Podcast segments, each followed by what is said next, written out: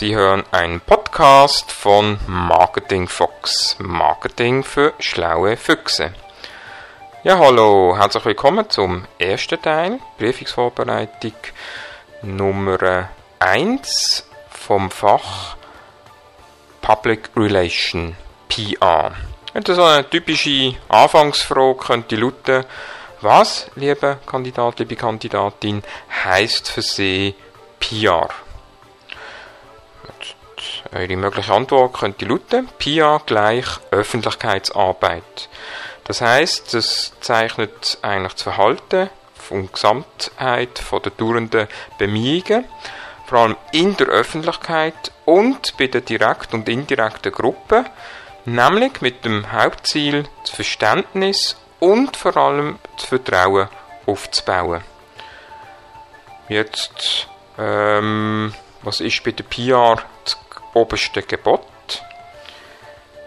Ja, die haben es erraten. Alle Mitteilungen müssen immer durch Wort entsprechen. Warum wird denn jetzt PR immer wichtiger? Ja, ich denke, Produkte sind austauschbar. Das heißt, Wirkungsverlust, wo wir haben, vor allem in den klassischen Werbemedien, dann die Emotionalisierung von der Kommunikation, sind wichtige, sage jetzt mal, Gründe, dass man eigentlich immer mehr PR Vertrauen schenken tut. Wo ist denn der Zusammenhang zwischen PR und Marketing? Also PR ist ein weiteres Instrument im Marketingmix und will das gegenseitige Vertrauen und Verständnis aufbauen. PR befasst sich mit der Gesamtheit vom Unternehmen, intern und auch extern. Jetzt, was bedeutet der Ausdruck Corporate Public Relations? Das ist eigentlich die Gesamtheit von der internen und externen PR. Jetzt, was heißt Human Relations?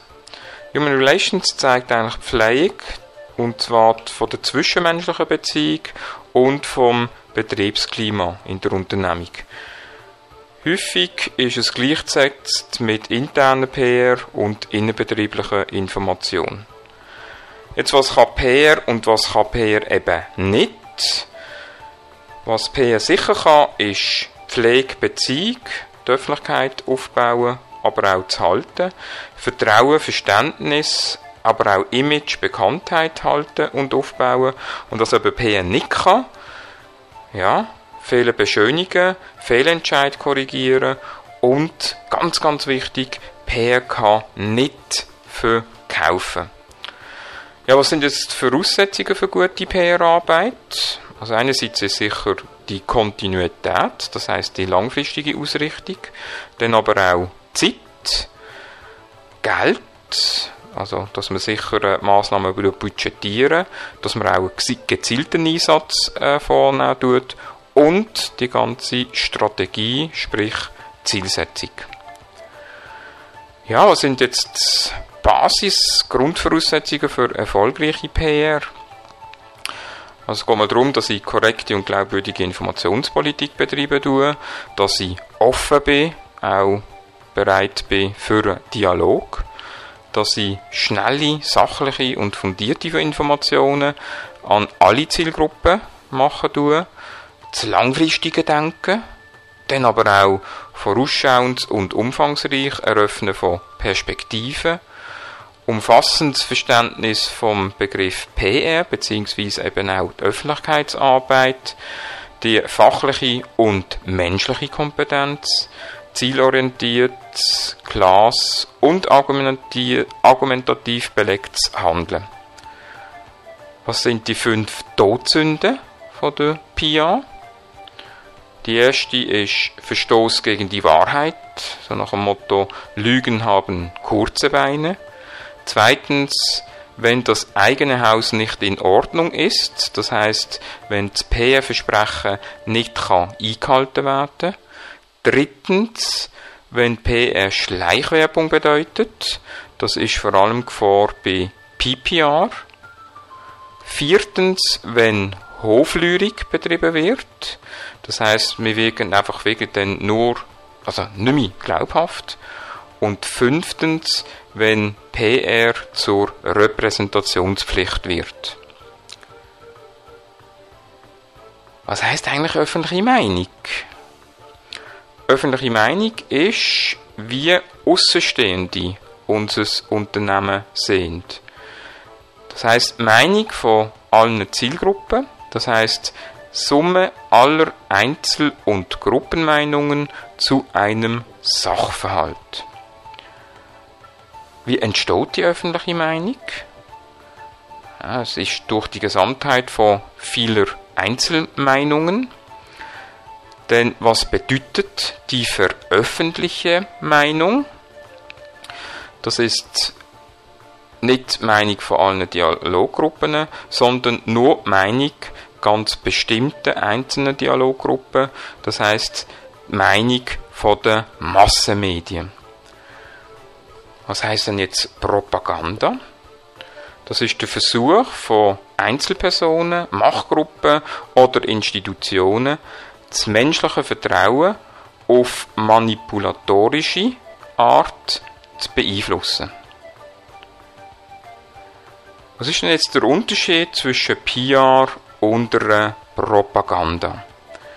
Bei der PR ist es so, dass das oberste Gebot die wahrheitstreue Information zu vermitteln ist, um eben das Vertrauen zu schaffen. Eine Propaganda hingegen dient von der Verbreitung von Weltanschauungen und Technologien mit dem Ziel, die Veränderung vom Bewusstsein von der Bevölkerung eigentlich ähm, ja, zu wirken. Jetzt so eine typische Frage auch, ähm, wo würdet ihr jetzt in der Unternehmung PR eingliedern? Scharf überlegen, jawohl. PR würden wir eher bei der Unternehmensleitung, das heißt eher in der Funktion von einer Stabstelle integrieren. Der Grund, äh, ganz einfach, man hat direkten Zugang zu der Führungsspitze und man hat auch die Informationen von den relevanten Sachen und was ganz, ganz wichtig ist, man ist unabhängig. Das heißt, eben PR, wie wir das vorher schon genannt haben, tut nicht verkaufen, hat auch nicht das oberste Ziel, sondern man kann da wirklich sachlich nachher dann auch äh, die Informationen gliedern und aber auch äh, kommunizieren. Was ist für Sie eine Vision?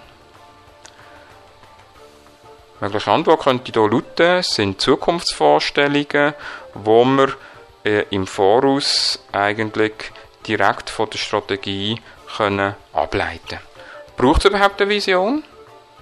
Ich denke schon. Also, es ist auch gut, wenn ihr persönliche Vision habt, weil nach der richtet ihr euch, das ist wie ein Polarstern, nach der Richtung, wo ihr eigentlich eures ganze Leben, beziehungsweise auch hoffentlich eure Marketingaktivitäten ausrichten dient. Was ist überhaupt für euch das Wort und wie können wir die verwenden?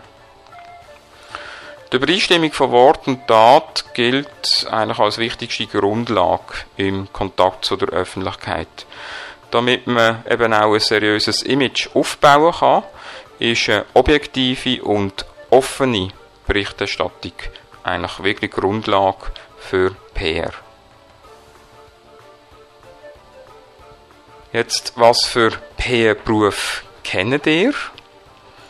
Könnte man jetzt beispielsweise den Pressesprecher nennen, wir können den PR-Verantwortliche nennen, wir können PR-Doktorin, PR-Sekretärin, PR-Beraterin oder aber auch PR-Assistentin nennen.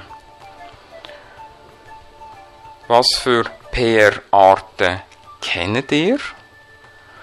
Da können wir mal, je nachdem, wie wir es äh, anschauen, können wir es nach der Ausrichtung nehmen. Das heißt, da können wir mal differenzieren zwischen externen und internen PR. Wir können aber auch nach der Organisation gehen, also PR für Unternehmungen, PR für Non-Profit-Organisationen, PR für Verbände oder aber auch für kulturelle Organisationen. Wir können es nach Objekt differenzieren, nach Unternehmungs-PR oder nach Produkte-PR, nach dem Anlass, die berühmt-berüchtigte Krise-PR, Konflikt-PR oder aber auch Beziehungs-PR und nach der primären Zielgruppe, zum Beispiel Financial Relation, Community Relations oder auch Press Relations.